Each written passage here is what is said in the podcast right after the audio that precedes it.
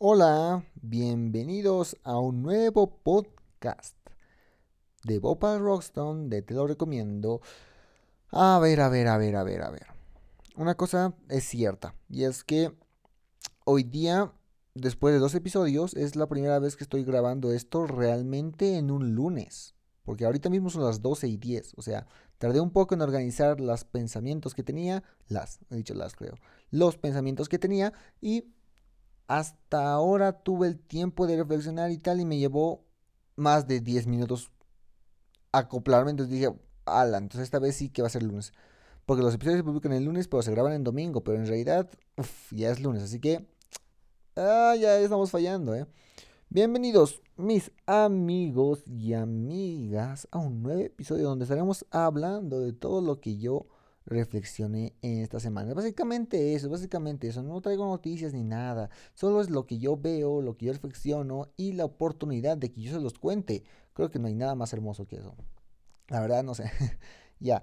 Eh, a ver, quiero empezar primero con con pequeños datitos nada más, con cositas para sacarlo de afuera, ¿sabes? Cositas chiquititas.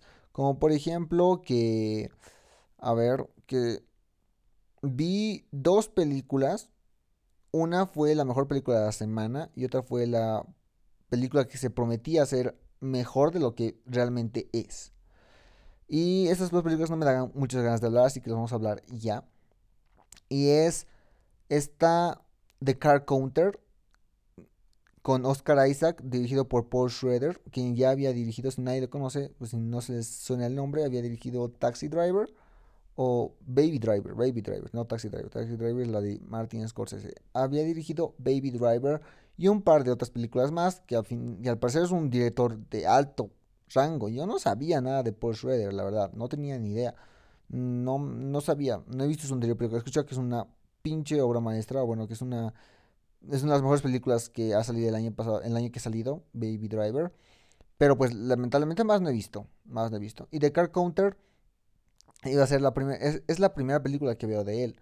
Y, uff, hay que charlar de The Car Counter, ¿eh? hay que charlar, porque The Car Counter no me parece para nada una buena película. Bueno, en mi opinión no me gustó absolutamente nada.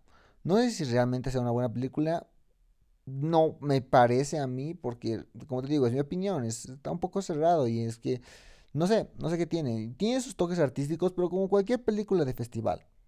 Cualquier película de festival tiene por lo menos en requisito ser diferente porque prima desde los mismos realizadores, realizadores, desde los mismos productores, directores, guionistas, desde ellos prima ser algo diferente porque si no, no estaría en un festival sobre todo de alto rango como es el Festival de Venecia. Y es que aún me pregunto, ¿por qué esta madre, o sea, The Car Counter, fue nominado al León de Oro? Y es claro, incluso ya me estoy dando cuenta de algunas pistas que dan los que dan los festivales, como de que si está nominado un premio importante, pero realmente no aparece tanto en otros festivales, es que tampoco es que valga mucho la pena.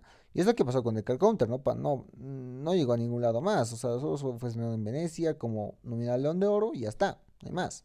No hay absolutamente nada más. Y no, no me gustó, no me gustó la estética, no me gustó la moda que vaya. Muchas veces me confunden qué, qué, película era. No, no, me gustó, no me gustó, no me dan ganas ni de hablar de ella. Solamente diría que Oscar Isaac es lo mejor. Eh, muy buena caracterización de personaje y muy buena actuación. O sea, con Oscar Isaac todo bien, la verdad, todo bien. Es lo único que me ha hecho ponerle dos, porque realmente le hubiera puesto uno, porque no me gustó absolutamente en nada. Siento que incluso han desperdiciado un poco a Willem Dafoe y a Ty, a, Sheridan. De hecho, es que no sé, es que su, es que su historia no, no, no me gustó. No siento que valga la pena contarse. Y es que como muchas historias, la verdad, pero es que pues la magia en la magia en contar una historia no es que valga la pena contarse, es la forma en la que lo haces lo que vale la pena. me salió una frase ahí, pero pero sí, es eso, es eso, es la manera en que tú haces valer con calidad gráfica, con calidad estética, con calidad narrativa. Pero bueno, pues si vas a presentar una historia que no da para mucho y tampoco es que eh, seas del todo amigable, pues no esperes tampoco una, una, una respuesta de las mejores, al menos por mi parte. Al menos por mi parte. Luego también vi esta de Guilty, que se convertiría en la mejor película de la semana. Y pues no, no me, no, me gustó. No, no.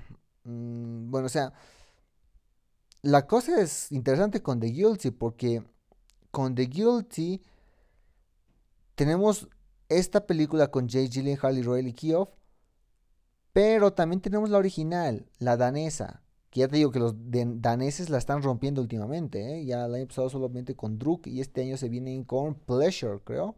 O no, no, Pleasure es sueca, creo, no me acuerdo con qué película viene. Más, más creo que es, o sea, más, creo que es danesa, ¿eh?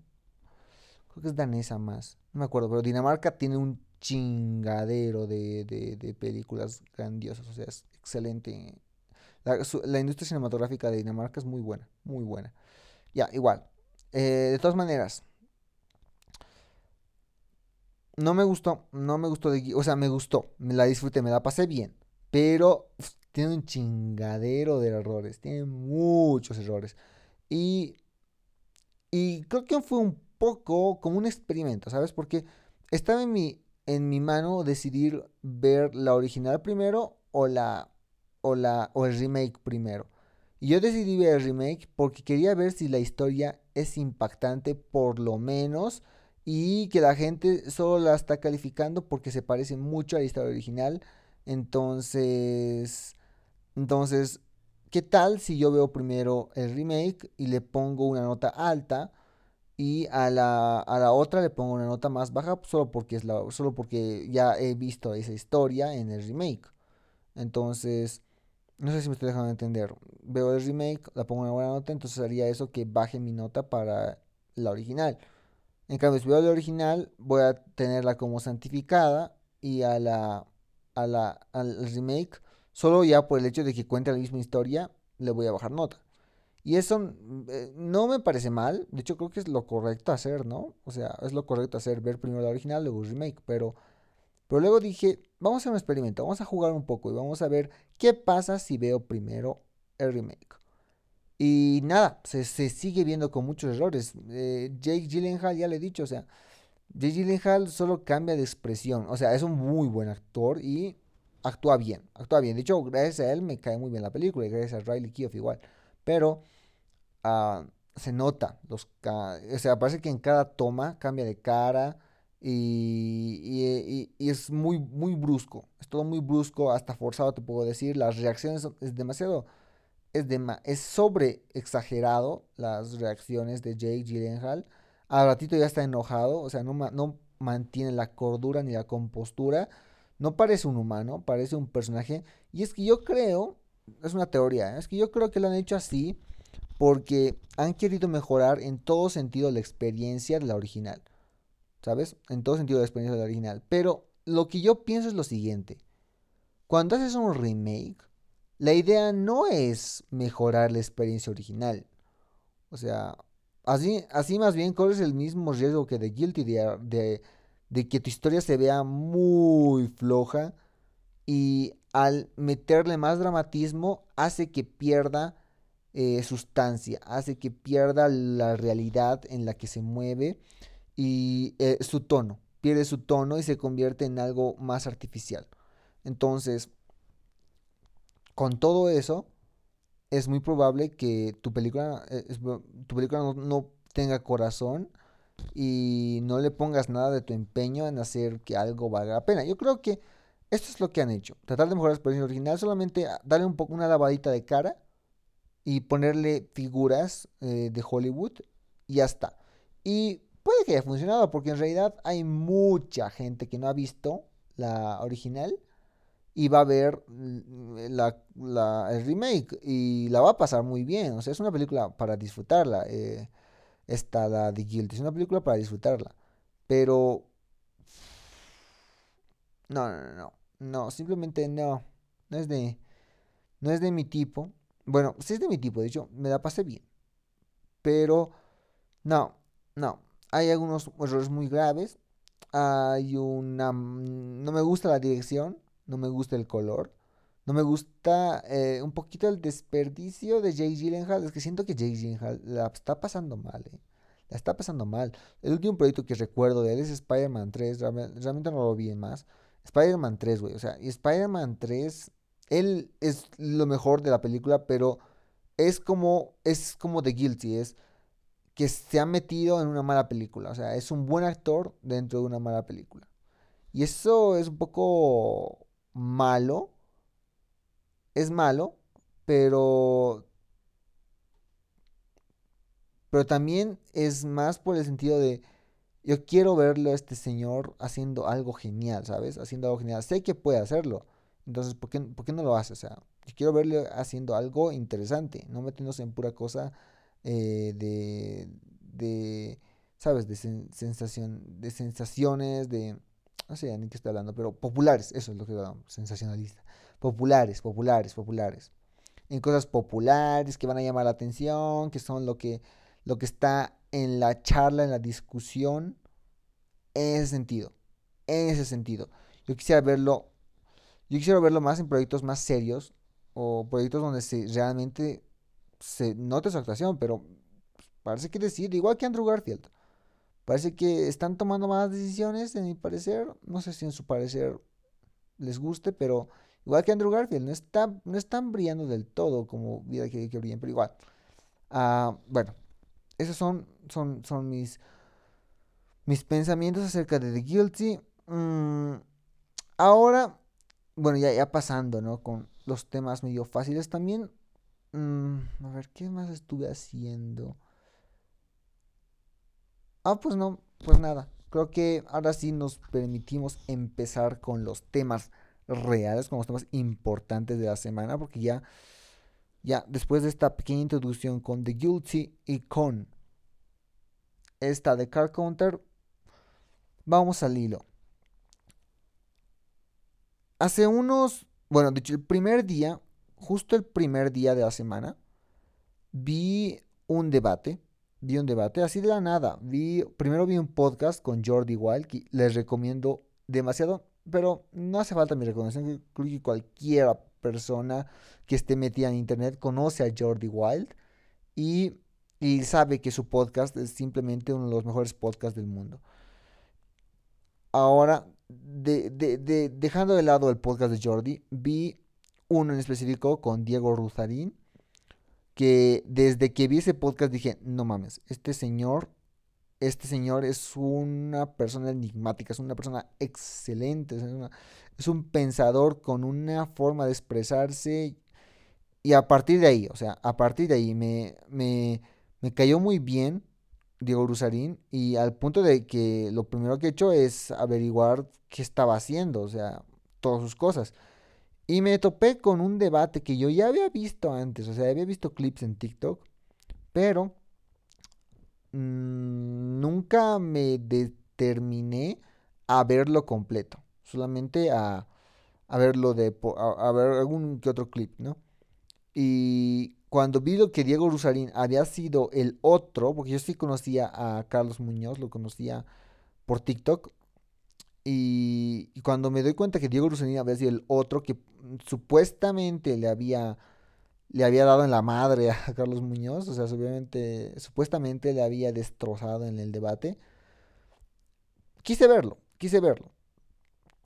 Y ahí fue cuando me di cuenta de un montón de temas. O sea, se me abrió una nueva parte, se me desbloqueó. O sea, avancé de nivel, güey. O sea, estoy ahorita en el nivel ya. En el nivel 45 de pensamiento crítico. O sea, ya avanzado, he desbloqueado, hasta he desbloqueado ítems nuevos. a ver, la cosa es que cuando vi el debate empecé a cuestionar un montón de cosas. Bueno, no cuestionar del todo, sino a reafirmar algunas cosas que tenía ya pensadas y abrirme la posibilidad de entender nuevos conceptos. Y lo quise traer aquí, pero lo quise traer aquí en un contexto más nuestro, ¿sabes? O sea, traducirlo a un contexto del cinéfilo y tratar de llevar algunos temas a lo, a lo, a lo, nuestro. Y si quieren ver la, la, pelea, porque realmente no es un debate, es una pelea, una pelea con todas las letras, eh, pueden ir a verlo. Está en YouTube, o sea, si que, eso tienen que buscar debate entre Carlos Muñoz y Diego Rusarín. De todas maneras, mm, espero dejarles el enlace porque es que muchas veces digo, lo que he dicho ya varias veces que voy a dejar los enlaces, pero nunca los dejo. Y igual, eh, voy a dejar el enlace, supongo, en, el, en la descripción. Y recuerden, recuerden antes de ver, ¿eh? recuerden leer la descripción que a veces hablo con spoilers, a veces hablo con spoilers, a veces no. Ya. Y la cosa es que vi el debate. Y ahora sí vamos a llevar algún que otro tema que me vaya acordando, porque es que lo tengo anotado, pero, pero siento que hay tantos temas que, que he visto, porque no solamente he visto el debate, sino he visto más cosas, repercusiones, pensamientos, reacciones, he visto un montón de cosas. Entonces quiero traer a colación unos, los conceptos que aprendí eh, y, y, quiero que, que los reafirmen ustedes si es que no, si es que ya lo sabían o que simplemente se tomen la se tomen la tomen el, deseo de hecho las ganas de de pensar de manera diferente. Porque pues sí da para mucho para pensar. En lo que digo yo en cuanto al cine mucho se hablaba en esto en estos cuando se habla con Diego Rusarín mucho se habla de cuando a veces hablamos sin conocer o sea el, debate igual, era exactamente lo mismo. Cuando hablamos de temas que no conocemos y lo simplificamos a sus características más evidentes. Una de esas es porque cuando nosotros hablamos de un tema complejo y teniendo en cuenta algún tipo de perspectiva que tengamos y diciendo lo único que sabemos, es cuando estamos cometiendo un error enorme. ¿Por qué? Porque es fácil ya de, de es casi incluso a nosotros mismos humillarnos. O sea, casi nos humillamos a nosotros mismos porque, porque no estamos conscientes de lo que estamos diciendo. No estamos siendo para nada conscientes de las barbaridades que estamos hablando. Y hay que tener en cuenta que por el modo en el que habla, en el que hablan ciertas personas, podemos determinar cuánto saben del tema y podemos también eh, decidir si hablar o no. En el sentido de que cuando hay mucha, cuando hay unas personas que están teniendo una conversación sobre un tema importante y tú te metes en la conversación eh, o te invitan a entrar, solamente sabiendo qué opiniones dan, puedes saber qué respuesta dar o puedes querer aprender o puedes querer opinar. Yo preferiría el hecho de aprender porque normalmente cuando uno opina, eh, bueno, al menos en muchos casos que he visto, normalmente cuando uno opina, empieza a dar ideas de lo que, ideas que él tiene de algo. A menos que tú sepas del tema y sepas lo que estás hablando, no tantees, no des, eh, no, no, no trates de resolver las cosas eh, sin eh, saber nada, sin saber nada. Es mejor tratar de aprender de los que sí saben. Y no seas, en ese sentido, muy, muy imprudente, porque como me enoja la gente que, que es imprudente, bueno, que es imprudente, que es impertinente que es, que es muy tonta la gente que simplemente habla por hablar, o sea, habla con, y, y defiende, o sea, es lo peor, que se pone en una posición y defienden algo y, llegan a defenderlo incluso eh, con un escudo personal, sentimental, de que si tú dices algo se pueden hasta llegar a sentir ofendidos. Eso, eso me parece una táctica, es una forma, una estrategia tóxica de llevar una conversación eh, o una discusión. Me parece una forma súper tóxica. Y lo que decía yo, a ver, por poner un ejemplo, en cuando hablamos sin saber, es cuando se, cuando se salió todo este tema de Martin Scorsese diciendo que Marvel no es cine, o sea, no es cinema, no eh, que Marvel no es arte en teoría, en sí, yo creo que es lo que dijo, no es Marvel, no es arte, pero sí, pero dijo que lo que es Marvel son muy parecidos a lo que ahora eh, son las, los blockbusters. Los blockbusters no se refiere todo a Marvel, sino a los blockbusters igual. De que son ya más parecidos a parques de diversiones que a, a, una historia que quiere alguien contar. de una manera visual, de una manera diferente, de una manera narrativa, son diferentes. Ya, ya, ya solo son productos. E, eso, y eso enojó mucho a la, a la comunidad. Y en esas me incluyo yo. O sea, yo era muy. Era. Sí, pues es que es típico de un adolescente. Típico de, adolescente. Adolescente quejumbroso que, que no sabe. O bueno, que. Que es que yo tampoco sé ahorita mucho. No sé mucho. Pero por lo menos soy. Soy más prudente al hablar. O sea. ya tiene mi. Mis palabras tienen más sentido. Ya trato de no ser tan impertinente.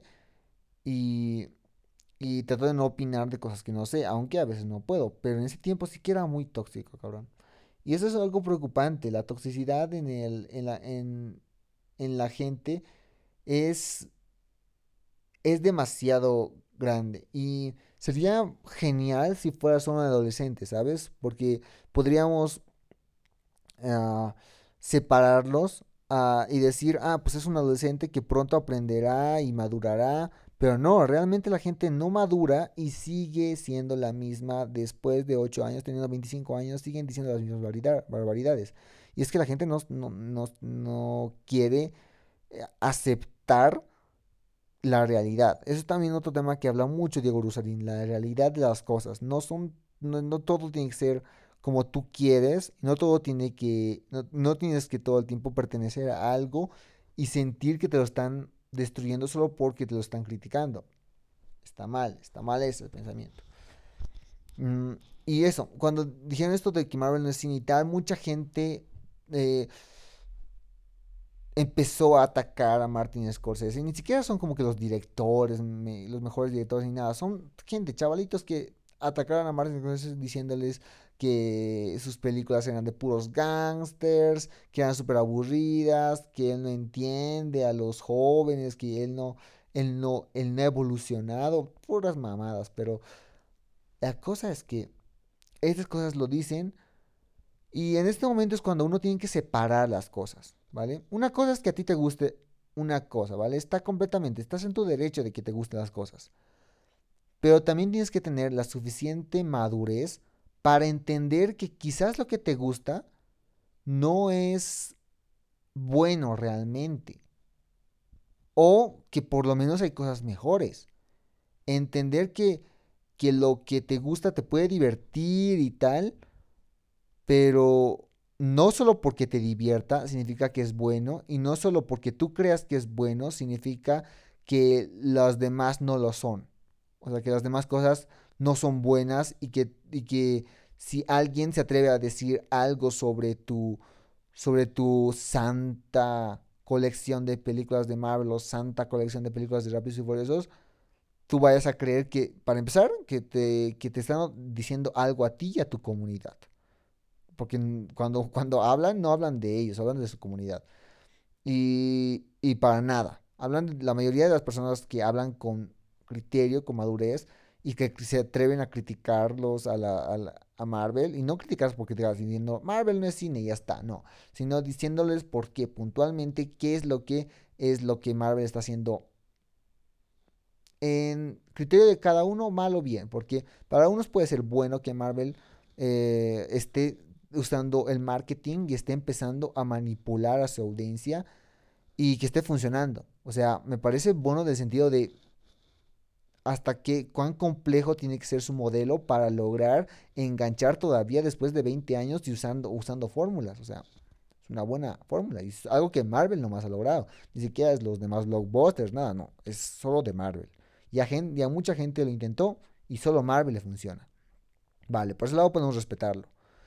Pero también está el otro lado, o sea, que Marvel realmente, no diría que está matando al cine, porque el cine está bien sin Marvel, de hecho, hasta puede decir que de alguna manera lo está manteniendo vivo, porque, eh, mm, a ver, no es como que sin Marvel el cine no estaría prosperando, pero mm, gracias a Marvel todavía hay una, hay una, todavía el cine puede, puede pertenecer a discusiones, a, a, discusiones más como, sí, pues a, a discusiones mundiales, ¿sabes? Como que hay gente que se atreve a hablar de Marvel, que se atreve a analizar las películas de Marvel, que no sé para qué chingados analizan las películas de Marvel, pero son como una puerta para que, o un filtro para que, gen, para que la gente vaya empezando a darse cuenta y vea otras películas y las contraste con Marvel en vez de, de que, o sea, sería peor que solo tengamos películas de cine, películas artísticas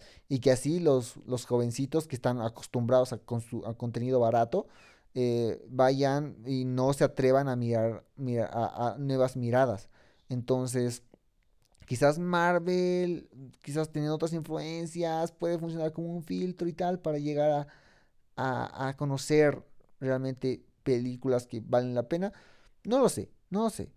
Pero sí, puede ser que le esté impulsando un poco al cine en cuanto a la box office, en cuanto a Hollywood. No tengo idea.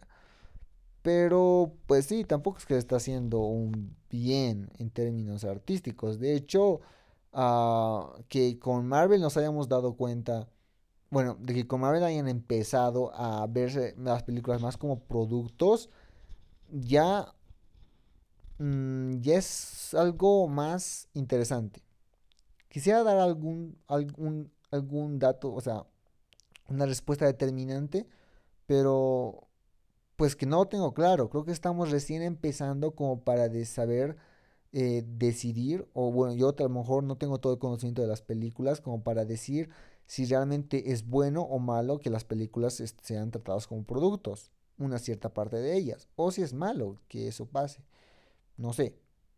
En mi, en mi opinión, yo creo que es malo. Pero es porque yo veo al cine como desde la perspectiva del cine de arte, no la veo desde la gente que normal ve películas eh, como productos, ¿no? Entonces, bueno, porque también hay ese tipo de gente que, que ve las películas solamente para distraerse de, de, su vida cotidiana y no están con tiempo para ver películas que les aburran. Completamente entendible, la verdad, completamente entendible. Entonces, hay perspectivas de las cuales ver las cosas y no tengo yo la razón completa, pero tampoco ataco, o tampoco quiero atacar porque realmente soy muy soy muy tóxico a veces, o sea, lo mantengo y lo, pues, yo, yo sé, yo sé lo que fallo, pero, pero trato de no atacar, trato de no atacar, o sea, te ves peor diciendo cosas que no sabes que defendiendo algo que tú crees que necesita defenderse. Y para empezar es, es un poco tonto incluso defender a Marvel, porque ¿por qué defenderías a Marvel? O sea, Marvel o Disney no necesita quien los defienda, güey, no necesita quien los defienda. Entonces, no sé para qué lo quieres defender, pero bueno.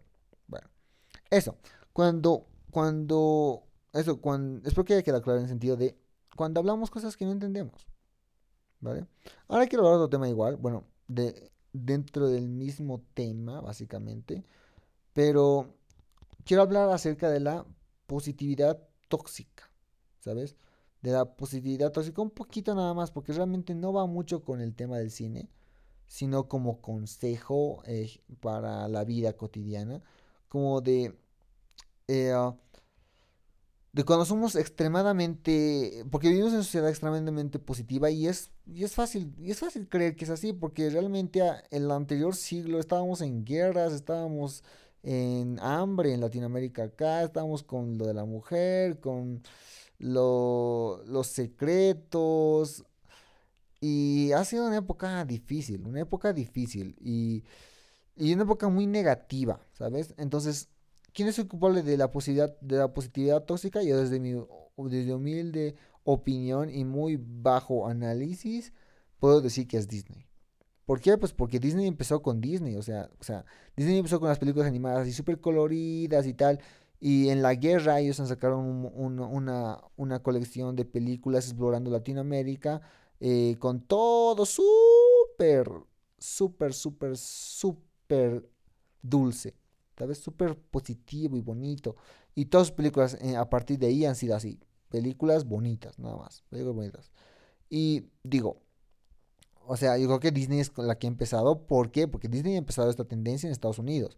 Y en Estados Unidos se transmitió al mundo. La positividad tóxica. El hecho de decir, ah, es que, es que es que esto es bueno, es que todo hay, que pensar positivo todo el tiempo. Y luego se ha ido transformando esto en aspiraciones. En cuando, cuando uno habla de lo que quiere llegar a ser, de sus objetivos, se tiende a pensar de que todo le va a salir bien solo por el hecho de que él piensa que le va a salir bien y de que me voy a esforzar y de que, de que si de que si puedo lo logro, ah, pues que si hay un 1%, un 1 de que lo logre, yo estoy seguro de que si me esfuerzo voy a ser parte de ese 1%. No, no, no.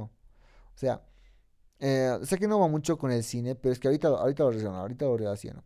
Y es que esto viene con una anécdota que, quería, que quiero contar acerca de, de por qué no estoy estudiando cine, porque yo, yo quería estudiar cine, pero no estoy estudiando ahora mismo porque eh, es que a veces hay cosas, hay más cosas en juego que simplemente nuestros deseos, ¿vale?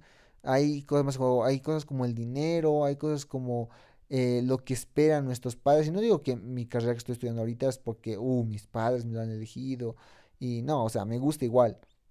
Pero a veces la vida nos tiene preparadas cosas muy buenas como para que nosotros seamos, o sea, muy buenas y muy interesantes, como para que nosotros nos cerremos a una sola posibilidad. ¿Vale? Y peor si la nuestra única posibilidad es, es, es, como se llama, es la más idílica, ¿sabes? Es como la, la, la más bonita, la, la, más pintada de lleno de rosas, la más enmarcada, eh, la más inalcanzable. Porque no sé por qué, bueno, no sé, es que no sé por qué, nosotros nos gustan los objetos inalcanzables porque hemos visto películas o historias de los que lo alcanzaron y se nos hace fácil creer eh, el alcanzarlo porque le hemos visto a otros demás alcanzarlo, pero es que, como dice este Diego Rusarín, la, nosotros no vamos a avanzar como sociedad hasta reivindicar a los, a los perdedores, porque solamente nos acordamos de los ganadores. De hecho, por esas razones por la que yo veo películas de veo películas literal que no son del todo buenas, no son obras maestras, pero veo un, variedad de películas, desde muy malas hasta muy buenas, cosa de tener en cuenta la realidad. No todos son buenas películas. Eh, de hecho, sale una, dos, tres películas al año buenas. O bueno, cinco, diez películas al año que quedan enmarcadas en lo mejor del año pero nos olvidamos realmente de esa gente que lo intentó. Por ejemplo, ahora mismo mm, vemos el año pasado y decimos, oh la madre de Father, qué buena película.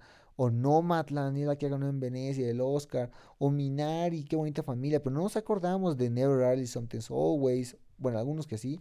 No nos acordamos de esta I'm Thinking of Ending Things. O los intentos, como este del The Devil no me acuerdo, era con demonio, estaba Robert Pattinson con Tom Holland. Ah, no nos acordamos de, la gente que lo intentó y no tenemos presente. No digo que nos pongamos sentimentales y vayamos a verla solo porque creemos que le estamos haciendo un favor. No, seamos realistas. La, la, la, el, el cine y tal, todo lo que queremos hacer no es tan bonito. No todos somos Martin Scorsese, no todos somos Wes Anderson, no todos somos Robert Eggers. Hay gente que simplemente no está hecha para algo y ya está. Y por eso es que yo decidí eh, mantenerme, porque, o sea, yo quise estudiar diseño digital, digo, cine, cuando estaba ya en, en un año ya cursando diseño digital y no podía abandonarlo porque ha habido mucho riesgo para que yo esté aquí. Y tampoco me puedo dar el lujo de, de estar cambiando a cada rato, ¿sabes? No es que no me guste, la verdad, me gusta mucho mi carrera que es diseño digital, me encanta y de hecho la puedo asociar con cine fácilmente. Ah, y es lo que voy a hacer, pero digo, hay cosas, hay, a veces vas a entender mientras vayas avanzando en la vida que hay cosas más fuertes, hay cosas más, ah, más difíciles de hacer, más difíciles de lograr. Y no es como que lo vas a lograr diciendo, ah, es que es que si yo lo veo, es que yo sí, es que yo sí puedo, yo sí puedo. No, no puedes. O sea, ya hace falta que alguien lo diga. No puedes, no vas a lograrlo. No vas a lograrlo. Porque si yo te digo el dato exacto ¿no? de, de entre quiero ser streamer, que es lo casi lo que todo el mundo quiere hacer. Quiero ser streamer. Eh, y luego ves los datos, dices, 97% mm, de los streamers no viven de Twitch. No pueden darse el lujo de vivir de Twitch. Y 3% sí que lo pueden. A la verga, si me esfuerzo, si edito, si me empiezo a, a tratar de hacer chistes, empiezo a sacar un montón de videojuegos, yo voy a ser parte del 3%. No importa cuán mala sea la situación, tú te vas a poner del lado que tú quieras llegar, de lo que tú quieras escuchar. No te vas a poner en contexto. No vas a agarrar un pastel, o sea, agarrar un pastel en tu cumpleaños y, y quita, o sea, quita el 3% y vas a darte cuenta de lo realmente pequeño que es porque necesitas algo, necesitas algo general, necesitas, necesitas una prueba, una prueba que esté enfrente de ti para que te creas, para que creas que, que realmente, o hasta que te llegue una pared, porque te embarcas en la...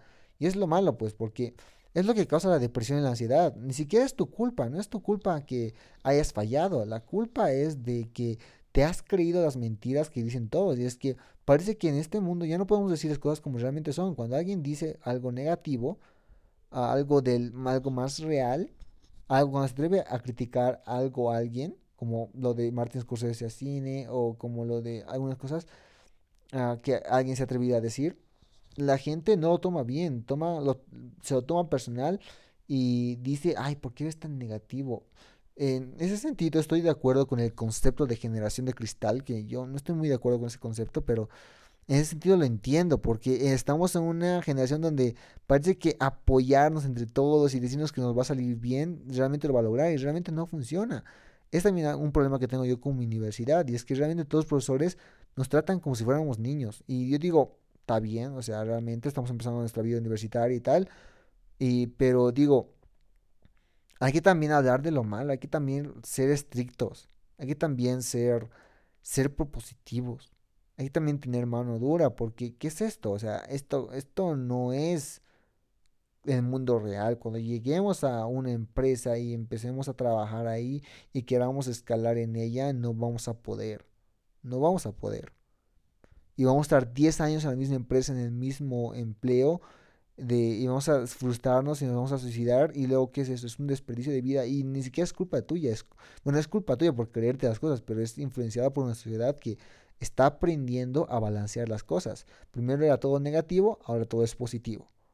No hay, no hay una, no hay una buen, no hay un buen equilibrio, pero yo creo que lo encontraremos, encontraremos el equilibrio.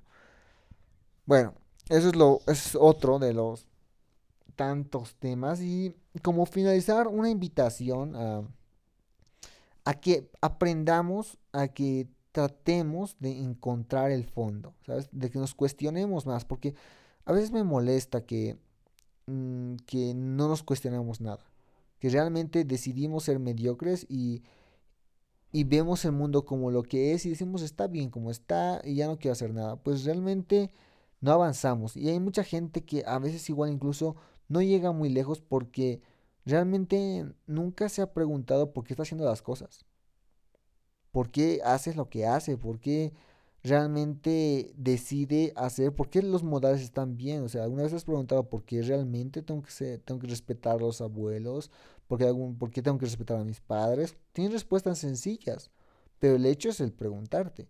Y lo mismo pasa con el cine, porque Mm, si queremos conocer un, mejor cine o si queremos tener una idea, un criterio, un mejor criterio para, para ver con una nueva mirada todo, tenemos que preguntarnos primero por qué es que, eh, por qué es, que es necesario, por qué este chiste está tan oscuro, porque por qué realmente el director quiso decirnos esto.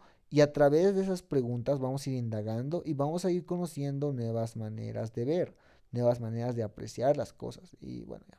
Como una reflexión. Yo creo que estos últimos 10 minutos me he pasado hablando de algo que no es tanto de cine, pero me parece un buen, un buen dato. Un dato interesante como para hablar de lo que es de, de esto de que aprendí en el debate. Muy bueno el debate, por cierto. Y ahora sí, uh, quiero hablar de otra cosa importante que vi esta semana, porque esta semana no vi muchas películas, vi solo tres, de las cuales ya hablamos dos y me falta una.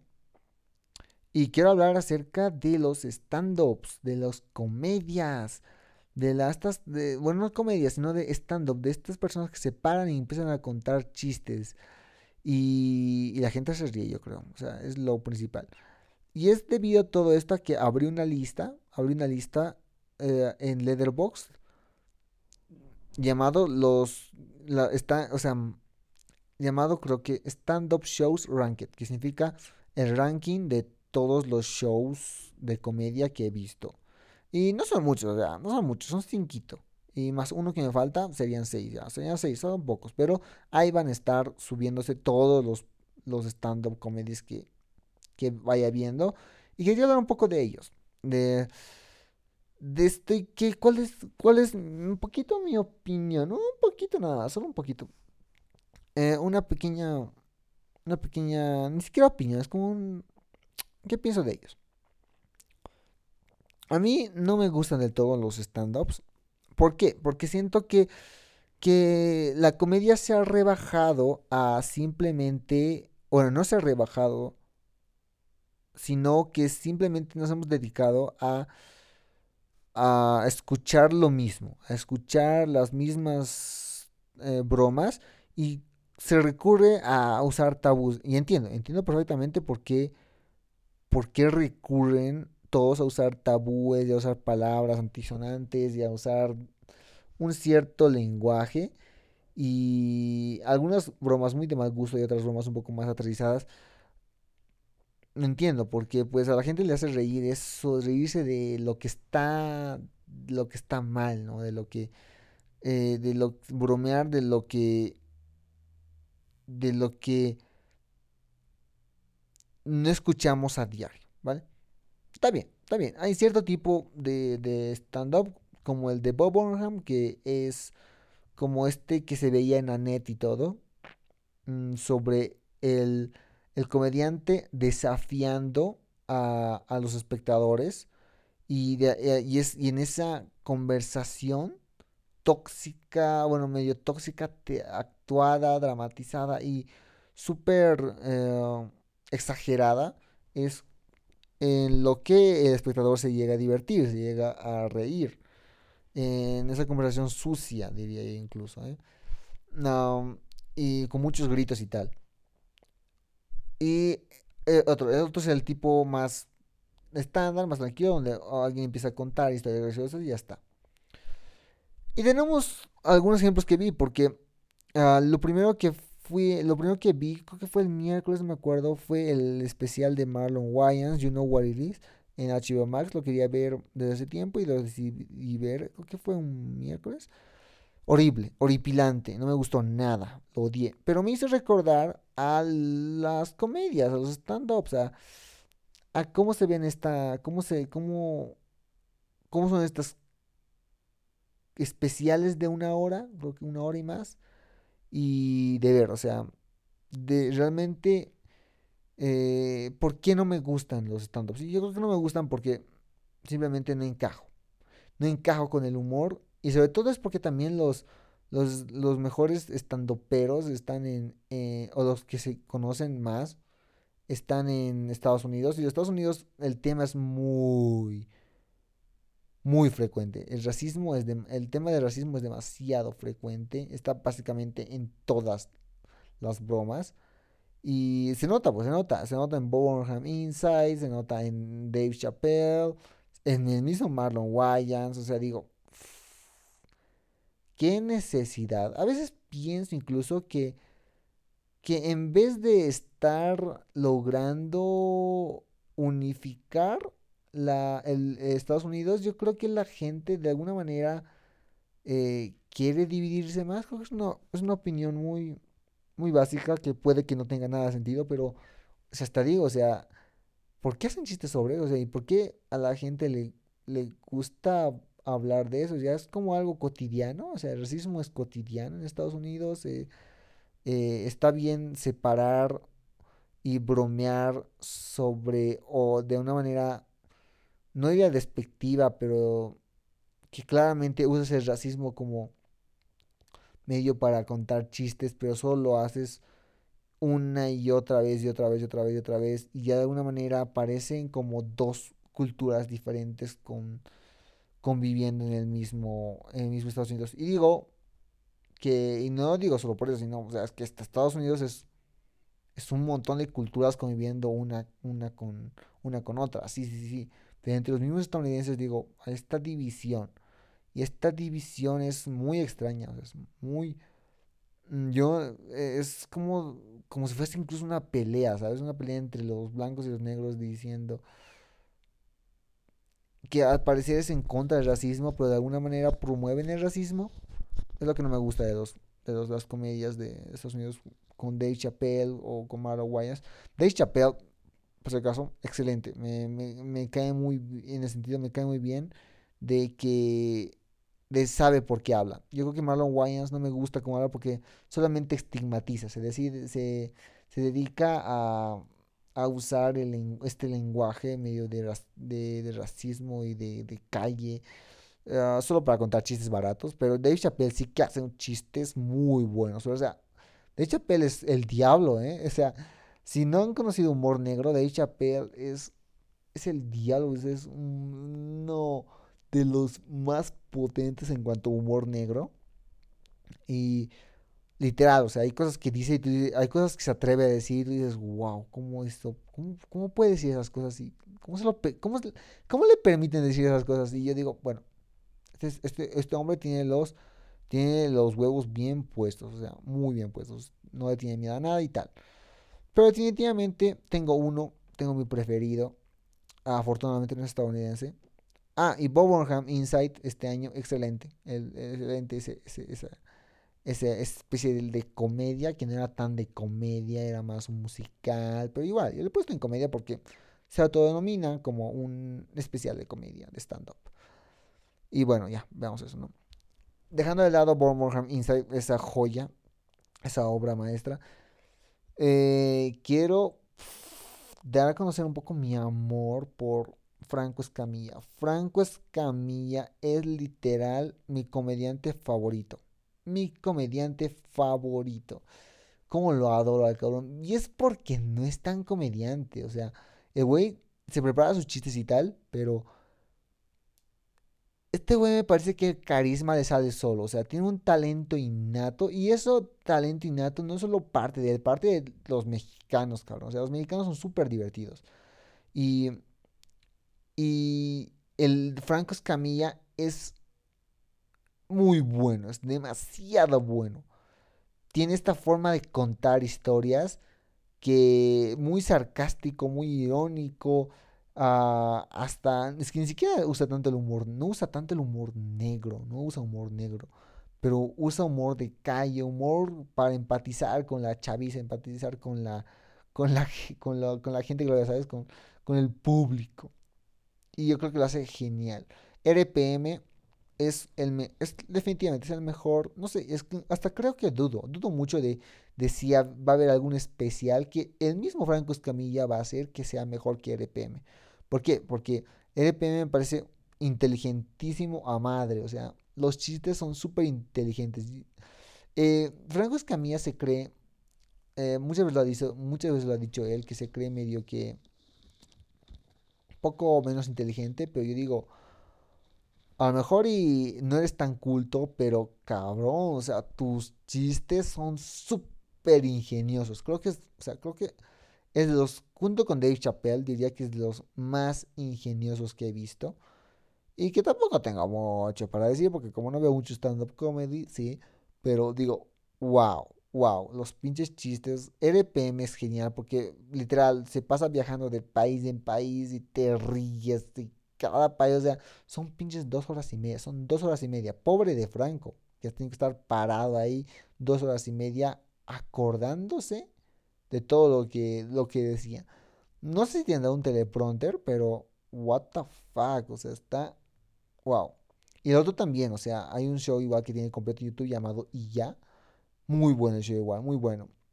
Ambos, uno tiene, RPM tiene 10, creo, obviamente tiene 10, y, y ya tiene 9. ¿Qué digo? Y, y lo mejor, ¿sabes qué? Es que Franco Escamilla va a venir a Bolivia. No sé cuándo va a venir, pero va a venir, o sea, yo Quisiera ir, güey, pero no sé, no sé si me va a alcanzar el dinero. Escucha que son caritos sus boletos, entonces digo, claro, o sea, tiene que valer porque, o sea, es el mejor comediante de Latinoamérica, o sea, todo lo tienen, claro, creo que nadie, es que tampoco hay mucha competencia para Franco Escamilla, no hay nadie, no hay nadie que sea igual a Franco Escamilla. ¿Y por qué? Porque también es una eminencia en YouTube igual, o sea, es una eminencia en YouTube, no es solo, no es solamente un comediante ya, saben que, que está dentro de nuestra cultura latinoamericana muy, bueno, muy, muy bueno, muy bueno. Y es lo que yo pienso de los stand-up comedies, la verdad. Es lo que me gusta, de algunos que me gustan y tal. Eh, vean a Franco Camilla. Es el tipo más ocurrente. Es que, es que, güey. A veces incluso les tengo envidia a los mexicanos porque todos son súper divertidos, tienen su lenguaje, que también un poco estoy en contra del lenguaje porque hay cosas que no entiendo y me gustaría que lo expliquen bien, pero esa facilidad de hablar, hijo, esa facilidad de hablar. Ay, RPM. Incluso es que lo, lo más raro, lo más raro es que, y lo más sorprendente, al igual que raro, es que me vi el, este del, ¿cómo se llama? Me vi el RPM, ya deben ser seis veces. O sea, yo nunca veo nada, nada veo así. A ver, déjame acordar. Una, dos, tres, cuatro. No, no, ya lo veo cinco veces, cabrón. Cinco veces he visto, he visto RPM y tengo que aceptarlo. La última vez que lo he visto, que esta, semana sí que me aburrió un poco, ¿eh? me aburrió un poco. Es que me sé el show de memoria. Me sé el show de memoria. Y a veces da ganas de escuchar de nuevo RPM porque se me hace, se me hace muy bueno. Se me hace demasiado bueno el RPM. Y también y ya, y ya igual muy ingenioso, muy ingenioso. Y cualquier monólogo que veas por ahí de Blanco Escamillo siempre es ingenioso este señor, siempre. Ya, bueno, ahora sí, pasando a otro tema más importante, yo diría, ¿no? Más importante. Vamos a hablar de la última película que vi en esta, esta semana. O sea, una semana, la última película. No es la mejor, hasta creo que es la peor pero es la más interesante. Se llama Der Ivan Hansen. Der Ivan Hansen es una película eh, terrible, terrible, o sea, a madre, pero accidentalmente puede ser, tiene cosas interesantes de que hablar acerca de la depresión. Ya, ya, ya te convencí, ¿eh? Ya dirás, qué loco, ¿por qué? ¿Qué estás hablando? O sea, ¿qué, qué, qué cosa estás hablando? Pero, pero sí, a ver. Derry Van Hansen, para ponernos un poco en contexto, que para quien no sepa, se estrenó en Toronto, fue la película que abrió el Festival de Toronto y se tenía mucha expectativa de ella porque pues cualquier película que abre cualquier festival es una película de la cual se habla, sobre todo si es un festival tan importante como el de Toronto. Y resulta que Ah, Derry Van Hansen fue una, una, una total. Una total desastre. Desastre entero. O sea, nadie le gustó. Eh, y todos le, empezaron a odiar un chingado. Una chingada. o sea, mucho en eso de septiembre. Le empezaron a odiar demasiado. Y fue de los primeros fracasos de Toronto. Como se esperaba, porque creo que he escuchado por ahí que los últimos cuatro eh, opening films, o sea, las primeras cuatro películas que han abierto el Festival de Toronto, siempre han sido excepciones. Han sido todas excepciones. Entonces, bueno, estoy como que, ah, bueno, a lo mejor es intencional. ¿Te imaginas que Toronto ponga uh, intencionalmente estas madres? Bueno.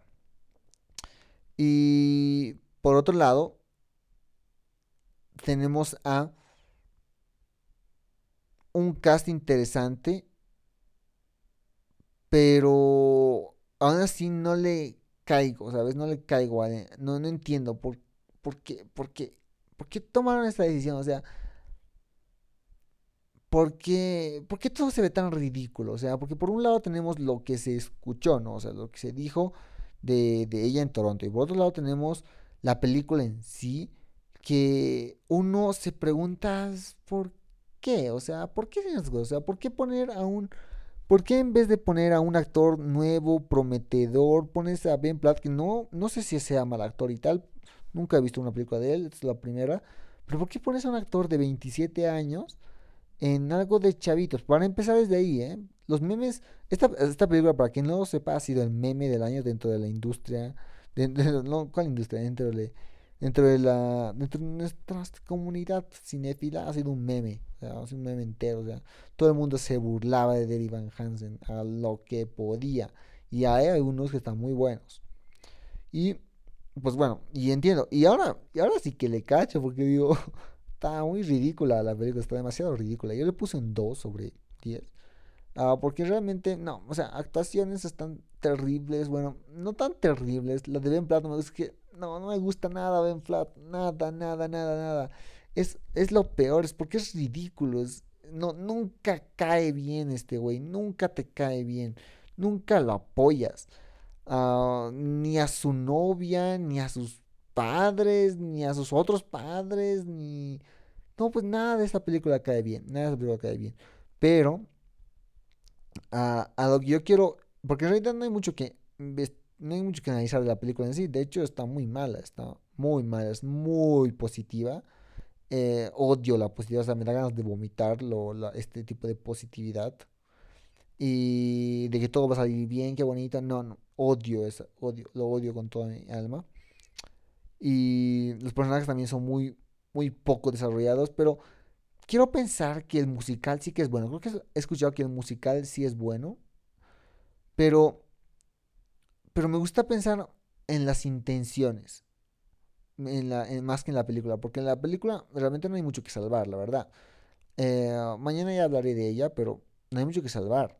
Lo que yo quiero hablar es lo que quizás no pudieron ir más allá y es los temas de la depresión, o sea, los temas de las relaciones familiares y los temas de a qué le damos más importancia, porque mm, es interesante cómo este personaje, porque cuando nos hablan de, de, de, de Van Hansen, en toda la, en toda la película, en todo el musical, ah, nos, nos, lo ponen como alguien que se.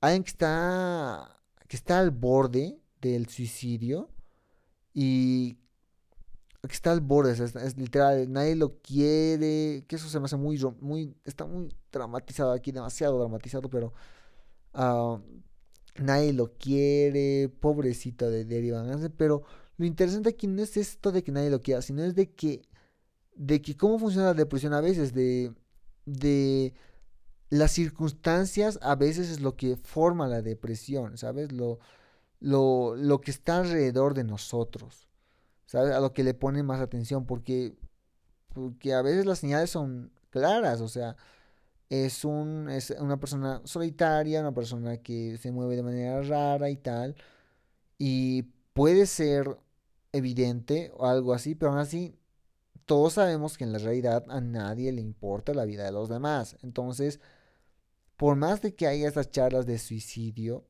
y tal, muchas veces el suicidio y la, y la, y la depresión están formadas por la misma sociedad que realmente no le importa tampoco en solucionarlo. Y no hablo de que esto es, esto es muy básico, pero lo que me gusta de, de Ivan Hansen del, protagonista es que se habla a sí mismo como para fortalecerse. Y esto es algo interesante de la depresión, porque en la depresión uno se siente solo, por más de que está acompañado de 3.000 personas que le digan que lo aman, eh, la persona que se deprime se deprime sola. Y muchas veces mm, para intentar salir de ahí, lo único lo que uno tiene que hacer es hablarse a sí mismo. Eso es una sesión de terapia, al parecer, ¿eh? es terapia. Pero yo lo he hecho porque yo no sé si estaba en depresión, porque nunca estoy en depresión, pero para ayudarme a mí mismo a salir de problemas sentimentales muy duros, me tengo que hablar a mí mismo, me tengo que convencer de cosas, me tengo que... Uno tiene que ser el apoyo que necesita porque nadie más lo va a hacer. Y es, es tan literal como suena. Ah, ah, me siento muy celoso quizás de gente que tiene ah, a su disposición gente que realmente le quiere ayudar y que no, eh, no es ayuda superficial, ¿sabes? Y no culpo aquí a mi familia ni nadie, sino es que simplemente la gente tiene vida y no tiene tiempo para estar eh, ayudando a otros a menos que le, te, paguen, te paguen por ello. Y, y sobre todo si vives en una familia como la mía que realmente somos pobres y tenemos que estar tenemos que estar a flor de piel en cuanto a temas eh, de afuera, como temas muy...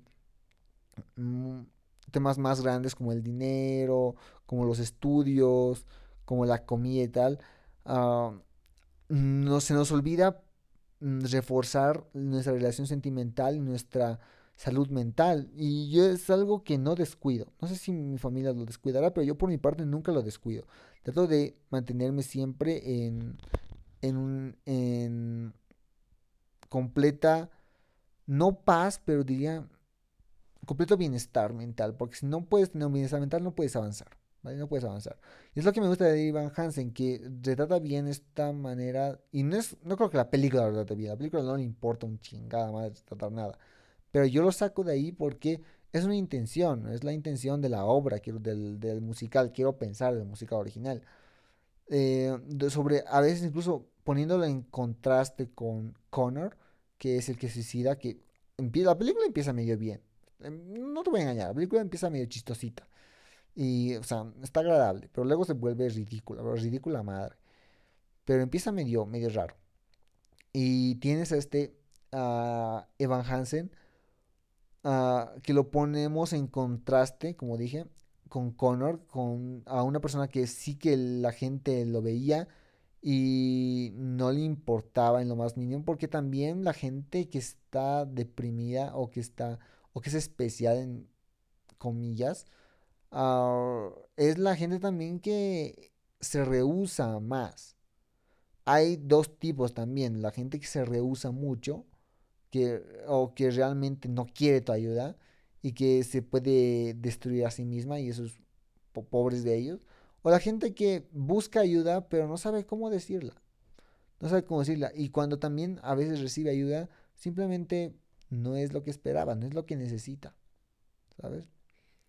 Y bueno, es lo interesante. Y también es un poco del egoísmo que podemos tener los adolescentes a la hora de creernos, creernos y magnificar algo que realmente no es tan grande. Yo me he dado cuenta de eso. Yo cuando me sentía triste a veces digo, ¿realmente esto es, esto es suficiente para estar triste?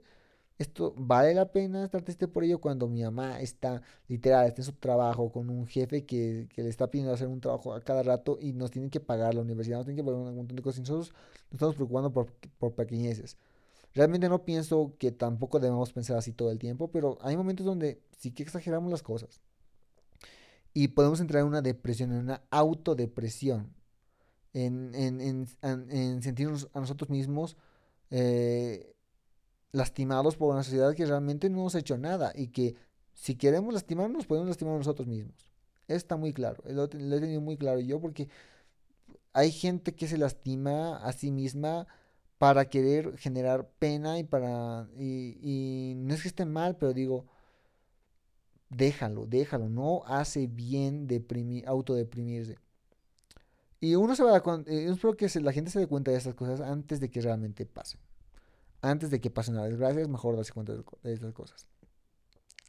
Igual eso también el egoísmo, ¿no? De que Iván Hansen no se da cuenta que su mamá está trabajando ahí y el otro, en el otro medio que está deprimido y es porque su mamá no está. Obviamente no va a estar, pues si está enfocándose en tu trabajo, ni tiene, que tienen suficiente dinero para entrar a una universidad. Y también cuando la familia eh, ayuda solamente en lo superficial, realmente no, no saben lo que está pasando en la vida de sus hijos. Y eso también genera la pregunta, ¿hasta cuánto los padres tienen la responsabilidad con los hijos? Porque es que también, ¿quién se ocupa de los padres? O sea, ¿quién se ocupa de, de lo que ellos piensan? Ah, si son por lo menos solteros. Porque siempre he tenido esa compasión yo por mi mamá, porque mi mamá es, mi mamá es viuda, o sea, o sea, pobre de ella, se nos ha muerto el padre y no tiene un apoyo, no tiene nadie que le, que, que le diga si las cosas que está haciendo están bien o están mal, o que en los momentos cuando ella no sabe qué hacer, le, le dé consejos, no hay nadie. Entonces, es de alguna manera decir que es parte egoísta de nosotros eh, creer que nuestros problemas realmente son los más grandes y que, y que realmente, o sea, para nosotros sí son grandes, para nosotros, pero en realidad nuestros problemas son menores. Eh, o depende de quién estamos hablando, porque los, de, los problemas que tenemos nosotros no son los mismos a los que tienen los de, las personas de África. No significa que por eso ya estas personas sean más valiosas que nosotros, ni mucho menos, pero, pero sí es que hay que tener, tener en cuenta que para solucionar las cosas hay maneras de solucionarlo. No solamente nos podemos deprimir ya. Y peor si nos autodeprimimos, porque la depresión es un tema serio, muy serio que ha tomado muchas, mucha, mucha importancia en los últimos años por toda la competitividad que hay en el mundo y de la que la docencia recién se da cuenta, recién se da cuenta a cuando está a punto de elegir la universidad, que realmente no todo es tan bonito como se lo pintaba y eh, se rinde. Y, entra en un momento de presión de, de no ser lo suficiente para la sociedad y digo, que no soy lo suficiente para la sociedad y digo, o sea, por favor, por favor eh, aprende, aprende a, esforzarte, aprende a, solventar tus problemas. Ya es hora, ¿no? Ya es hora. Eh, la depresión es un tema muy fuerte, pero, pero tampoco es para magnificarlo demasiado. si es que no, mm, si es que no, no requiere ser magnificado, si es que no necesariamente tiene que ser magnificado. En ese sentido.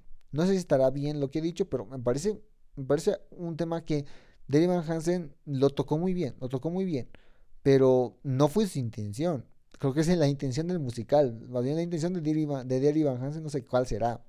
No sé, es una película que no me gusta nada.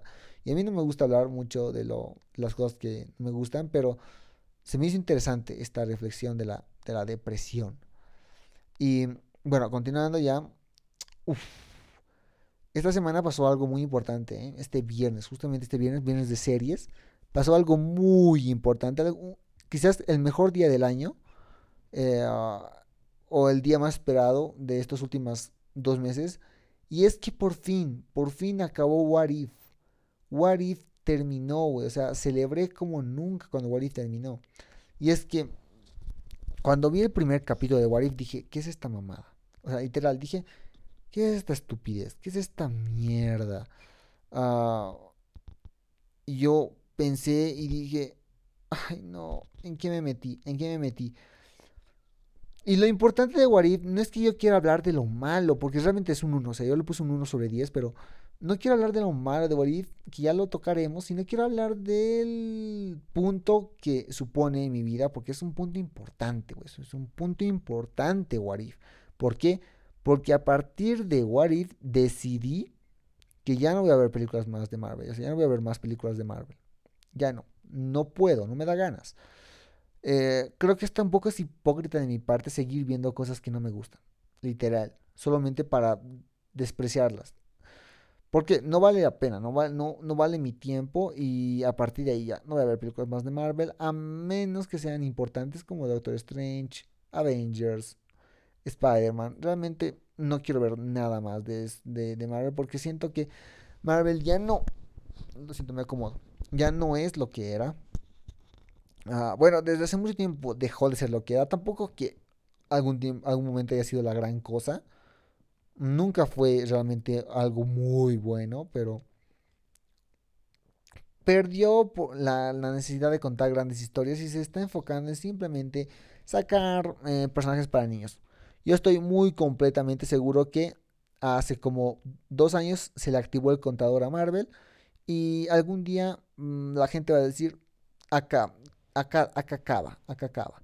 Pero va a tardar porque realmente eh, el contenido que Disney le va a llevar a Marvel y de alguna manera lo veo como una, una, una salida, una salida de lo llamaría una salida de emergencia, es que lo está convirtiendo todo en un contenido para niños, completamente para niños. Y digo, si a la gente madura ya le molesta Marvel y ya no quiere verla, los niños la van a seguir amando. Así que yo por eso pienso que es como una salida de emergencia. Porque What If es una completa, es una completa mierda, o sea, literal, mierda con todas las palabras. O sea, cada capítulo es horripilante. Solo hay un capítulo que me gustó y fue el capítulo de este, de, ¿cómo se llama? El el Black Panther amarillo. Ah, no me acuerdo cómo se llama este cabrón. Es Night. Killmonger, Killmonger. Ese creo que fue el mejor capítulo y no fue tampoco la gran cosa, pero creo que el que más tenía sentido. Y es que este es el problema con Warif. Nada tiene sentido, nada. absolutamente nada. No hay nada que le veas y digas, ah, pues mira, esto tiene sentido. Pues no, no hay nada.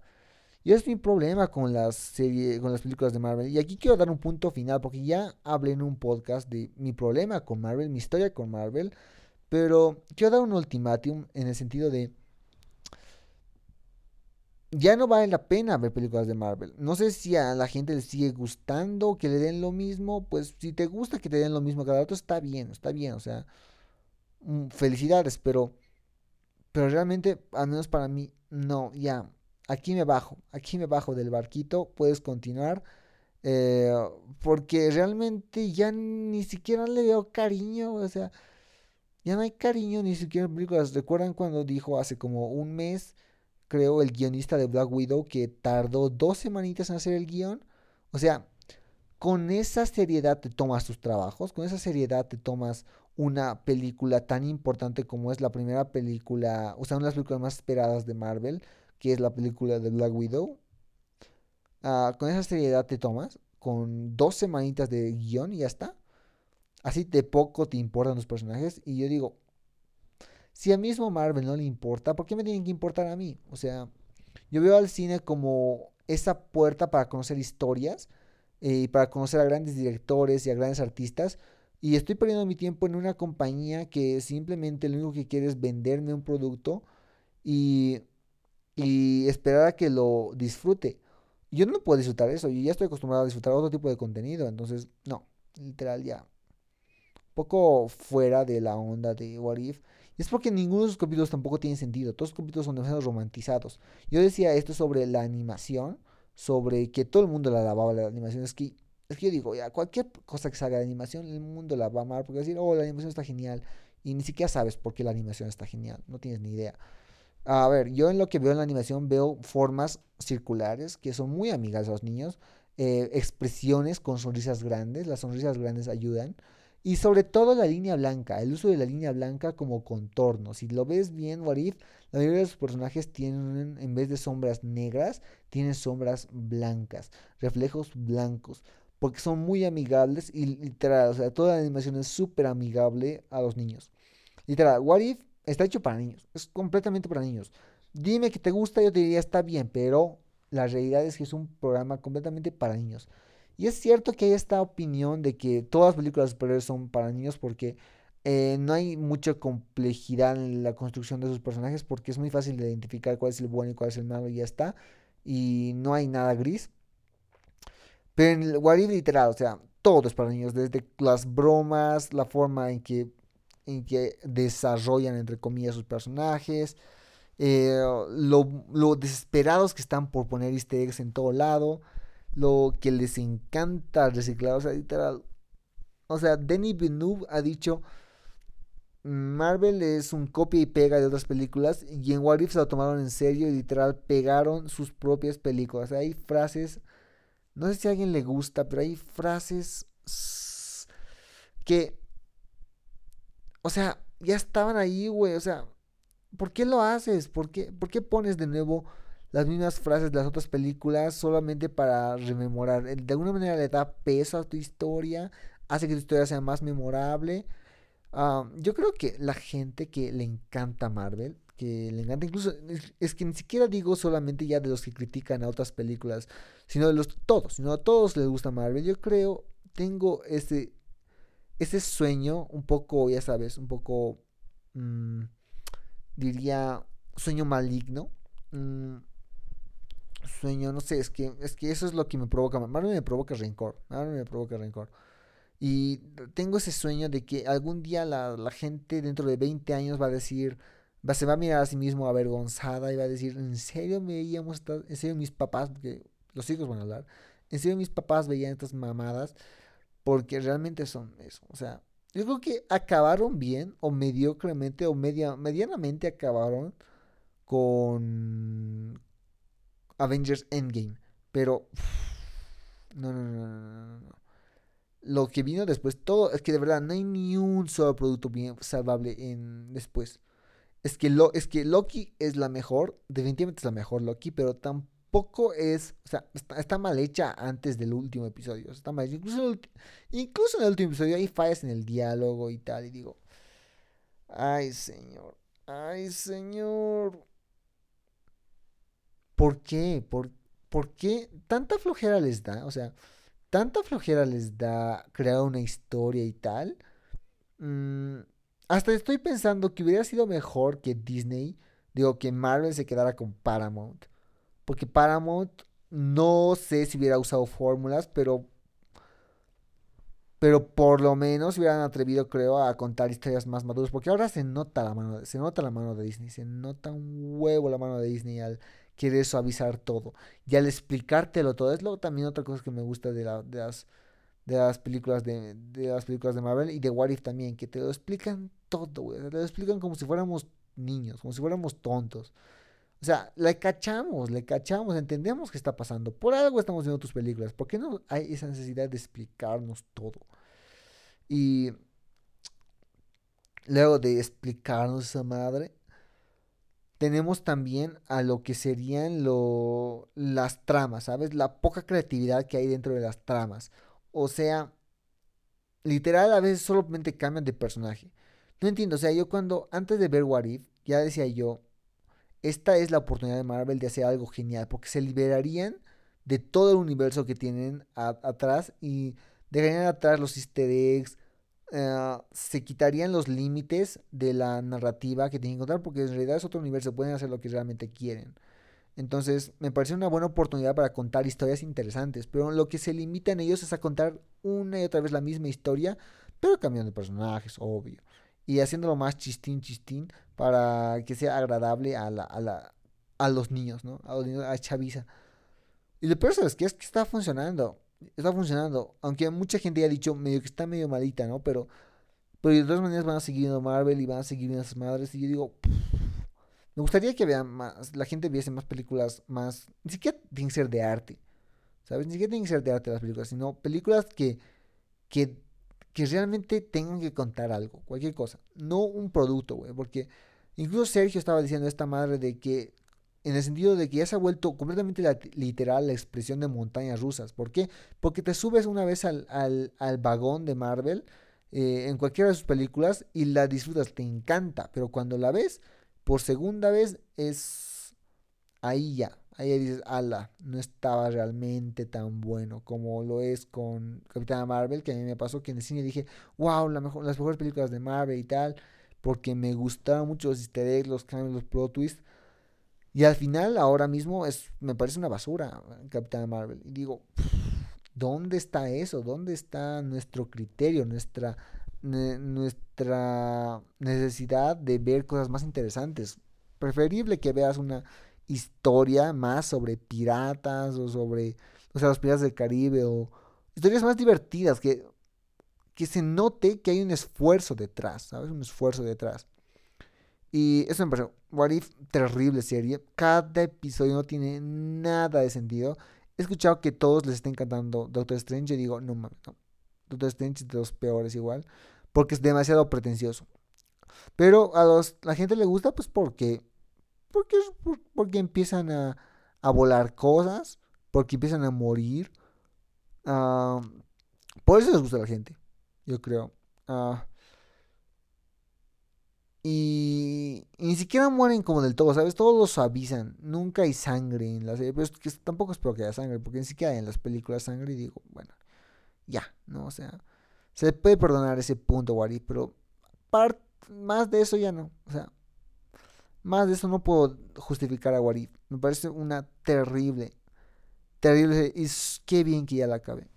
Qué bien que la acabe. Y tú dirás, ¿por qué no la acabas antes? Yo igual digo, pero es que esta serie era una de las importantes del año. Como esas series que tengo que sí o sí ver. Y bueno, ya la vi y. Ay, señor. Ay, ay, ay, ay. A ver si, bueno, esperemos. No, es que ya no espero nada de Marvel. Es que incluso si voy a los grandes, como que es Doctor Strange y tal, uh, digo, tampoco están del todo buenos, ¿no? Entonces, mm, prefiero mantenerme con mi lista de festivales y tal, para no meterme con problemas, para no meterme en líos. Eh, y para no estar viendo cosas que no quiero ver, porque realmente mi familia me dice mucho de criticas todo, no nada te gusta, porque pues normalmente critico lo de Marvel, porque pues, obviamente es tan horrible que es Marvel, alguna vez tengo que decirlo, pero bueno, sí. Y ¿cuál es mi rencor con Marvel? Por si alguien se lo pregunta, es porque Marvel formó mi infancia, Marvel formó lo que sería los momentos más bonitos de mi vida, que realmente eran muy duros porque realmente no había mucho que hacer y solo era tarea y tarea y tarea y tarea y tarea, tarea, problemas económicos, problemas económicos, problemas económicos. Y en ese momento llegó Marvel a salvarme y me empezó a gustar el cine y tal. Y ahora mismo me da pena Marvel. O sea, ni siquiera me da tristeza por mí, me da literal pena. Pero bueno, ese ya. Con eso acabamos la, la sesión del día de hoy. Día, la, bueno, ¿cuál sesión? El podcast del día de hoy. Lamento no haber visto más, solamente vi tres películas. Pensaba ver una cuarta película, pero la vamos a reservar para la siguiente. Estuve muy ajetreado esta semana. Y pues nada, esas son mis reflexiones del día de hoy. Ah, espero que me sigan en mis redes sociales. Tengo Twitter, que pues tampoco lo uso mucho. Lo que sí uso es Letterboxd, literal, ahí pongo todas las películas que estoy viendo. Eh, aquí abajo creo que tendrían que tener el link de, del debate. Y por favor, empiecen a pensar mejor. Yo la siguiente semana estaré aquí con un nuevo brand new podcast. Esos son mis mejores deseos para todos ustedes. Yo soy Bopal. Te lo recomiendo. Bye.